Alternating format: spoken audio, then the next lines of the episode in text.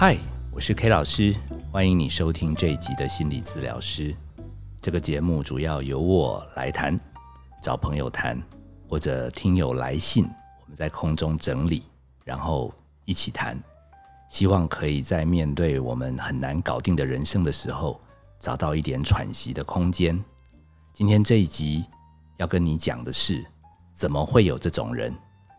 这句“怎么会有这种人”，对于每天待在物谈室的心理师来说，其实一点也不陌生。怎么怎么会有这种人？问他半天也不吭一句，真过分！每次见面他就讲个没完，我连插个话都不行。怎么会有这种人？说东不对，讲西也不行。不管怎么回应他，他永远不认同。怎么会有这种人？K 老师每天听这一句至少听十遍。其实一般人只要接触到跟自己想法不同、情绪反应不一样的人。很容易不自觉就冒出这句：“怎么会有这种人？”但或许是心理师当久了，心里反而常常会觉得：“啊，本来就有这种人呢。”除非啦，除非是社会出现一些骇人听闻的新闻，才会让心理师眼睛一亮。而且在新闻发酵的时间内，也会有不少人来问 K 老师：“怎么会有这种人？”其实常常不是因为自己接触。也不敢妄下评论。不过，心理师们私下也会交换意见。诶，他有这个行为，他有这个情绪反应，他有这种习惯。诶，他到底是哪一类的人？哦，怎么会有人无差别的攻击别人，甚至砍人？哦，怎么会有人冲到校园去，哦，把人家的头整个整个搞掉？哦，怎么会有人因为想要骗保险金？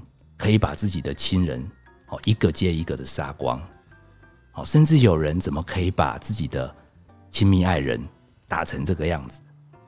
他们是脑子有病吗？不然怎么做得出这种骇人听闻的行为？那我们心理师彼此交流，当然要有所本。好，不晓得大家还记不记得之前聊过的 DSM，我们的心理横线。其实我们的分类。很快速的跟大家报告一下，第一种最严重，就是他脑子真的乱了，而且我们也不知道乱在哪里，反正他看到跟听到、闻到都跟我们不一样，所以他感觉你是魔鬼，你一直跟他讲你不是也没有用。第二种我们都有机会，哦，就是因为很担心、很忧郁，到最后会恐慌啊，全身发作啊，哦，感觉自己人生浑身不对劲。第一种，我们那种比较乱的状态叫做精神病。第一种人总人口其实只有一趴，它多多少少跟体质有关。第二种生病叫精神官能症。哦，第二种人人人有机会，但是还有一种更麻烦的是，他没有疯，他也很冷静，既不忧郁也不焦虑，但是他的性格有一点特殊。我们把他们分为叫做。怪咖以上，生病未达，哦，他够怪，但是他其实有的时候达不到精神病或精神官能症的判断，哎，我们把它叫做人格为常。其实我的推论是，要面对人生这种不容易搞定的种种处境，有人是靠听心理治疗师来疏解，但是有一类的人，他的个性，他不听心理治疗师。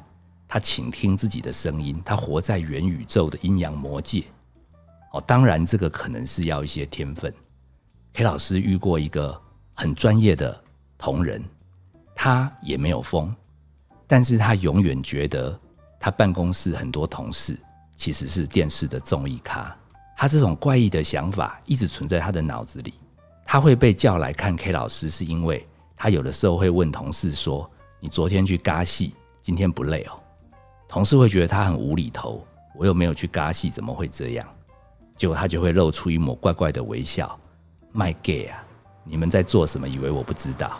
但是等 K 老师真正跟他聊天，他又说，反正他就是这样觉得。不过他知道了，以后会低调，不会再问同事，这样没问题吧？所以你说他疯了吗？没有，可是他就是活在一个怪异的想法里，而且他深信不疑。好，这一类的性格为常，我们叫做第一类。另外有一类，他们比较热衷主演玫瑰同龄眼，一不小心就容易上社会社会版。这类的性格也很妙。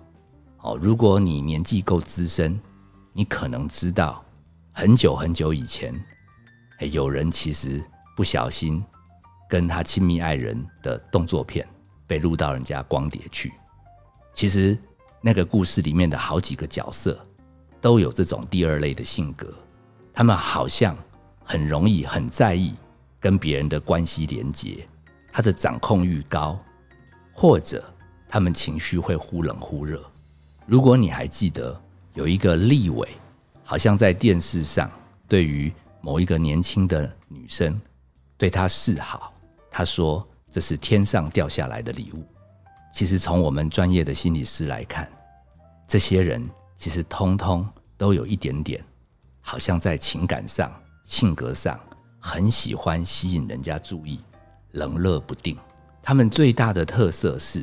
他们的心思都无所不用其极的用在掌控别人，所以他们有时候会对别人很热情，但是有的时候又突然会很残忍，然后残忍完，有的时候又会超诚恳的道歉。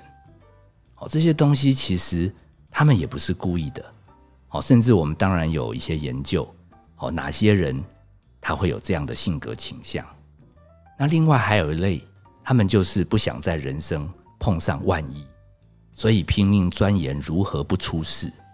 好，这些人他活得很紧张，好，他每天都要问很多人很多问题，好，任何细节他都要确定。好，有些人甚至怕到干脆躲避人群。好，当然，甚至有人因为怕出事，每天都在打扫环境。好，这些东西其实是一种想要让自己人生不出事，它也被归类为第三类的性格。好，如果你仔细的去翻 DSM。行不隆咚有十类型的人格被分在这三类当中。有兴趣的话，你直接可以 Google 我们的题目，怎么会有这种人？其实你会看到 K 老师的好朋友李维婷，他帮新北市政府卫生局写了一篇这样简单的文章，大家就可以更进一步的了解。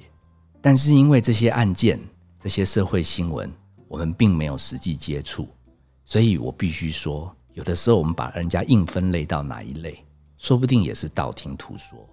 所以，K 老师在这边真正要分享的一个案例，是一个电影《凯文怎么了》。它是一部老电影，发片的时间应该是二零一二年。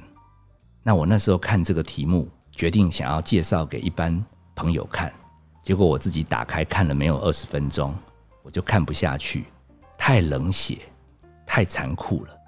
他在讲一个人怎么样变成反社会人格，它里面牵涉到凯文跟他妈妈一种很微妙的竞争关系，互相为难。严格来讲，用精神分析的说法，也许凯文有一些恋母情节，但是他始终感觉妈妈不够爱他。那实际上，妈妈在带凯文的时候，好像也蛮挫折的。凯文是一个超级难带的小孩。故事内容我就不爆雷了，不过里面真的蛮残酷的。我看到后来都在想，这是人吗？怎么可以凶狠到这个程度，把同学、把家人几乎都杀光了？然后他的妈妈必须面对整个城市的责难。那他妈妈在这样的过程中，似乎选择勇敢去接受全世界对他们家的否定。他在那个时候好像才第一次去体会到，也许凯文的变化跟他自己爱不下去有高相关，所以他很想努力做一点什么。那剧情到了最后，当然他们稍微有机会互动和解。所以其实你说有性格为常，你说有人格为常的人是完全没有办法被松动感化吗？我们不知道，至少从原著或电影的角度。其实他提供了一个可能性，问题是他们真的很怪，他们真的很难被爱，他们真的很难被人了解。讲再更深刻一点，说不定他们连自己都不了解自己。其实每个人或多或少都有一点点怪癖。哎，其实 K 老师自己在念变态心理学的时候，我记得之前也讲过，每一个章节，K 老师似乎都有一些症状。我的那个老师还说，还好你每个章节都有，那就不符合了，因为你必须落在固定一个 category，你必须落在固定一个范畴内，所以那个部分你才会确定得病。如果每个章节都有，那表示你只是有一点奇怪，礼拜一会头痛，礼拜二会脚痒。诶，如果你从礼拜一到礼拜天，天天只有肚子痛，嗯，那你肚子可能有问题。我不知道这样子大家可不可以更清楚我要表达的？因为人人有怪癖，而且其实我们在指责别人怎么会这样的时候，会不会其实我们也不知道，我们对他的了解是有限的，我们对他的关怀也是有限的。我们有给他们舞台吗？如果没有给他表现的机会，会不会他的症状就变成了反社会？我为什么会这样提呢？是因为在我个人的理解里，其实，在总人口当中有两趴到四趴，它是在三类人格里面的其中一个分支，叫反社会人格。这样的人口弥漫在我们的社会中，但是疯狂杀人的人并没有很多。为什么呢？因为还蛮多有这样子的体质的人，这样子性格的人，因为社会，因为家庭，因为亲友。给了他一些表现的舞台，比如说他们去打拼生意，比如说他们去保家卫国，更不要讲历史上有很多大将军，有很多革命分子，他们可以为了理念，然后奋勇冲锋，在商场、沙场杀进杀出。讲夸张一点，有的时候一个公司跟另外公司要整并，这里面可能会有五百个人、五千个人因此没有工作，这些。大老板，这些大的革命家，他们有的时候会有一个气魄，说为了成大事，必须要有一些牺牲。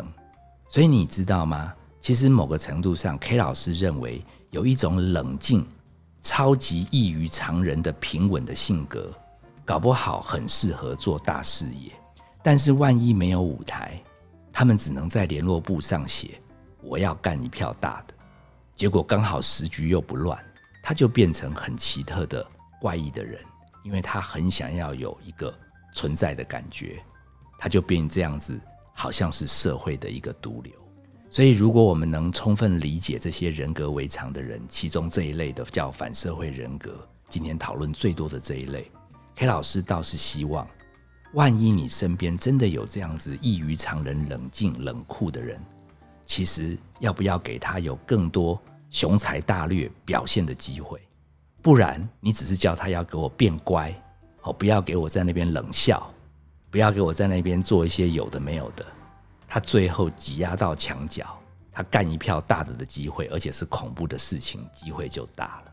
其实 K 老师也不敢讲说录这样一集会有什么样的涟漪效应，但是 K 老师只是有的时候针对时事有感而发。觉得身为一个心理学的知识分子，也许需要提出一些见解，但也许有人你在不同的角度，你听了会有一些不那么舒服。毕竟这样的主题要深入讨论下去，可能也还蛮需要一点时间。哦，如果今天这一集没有让你得到喘息，反而让你更沉重，那 K 老师向您致意一下。但是我相信我们的喘息。其实是为了承担更多啊对社会的关心。我是 K 老师，本节目是由金星文创制作，相关的节目你可以在各大 Podcast 平台收听。如果你有相关的议题想要留言，请在粉丝页上写 email 过来。谢谢您的收听，我们下次见。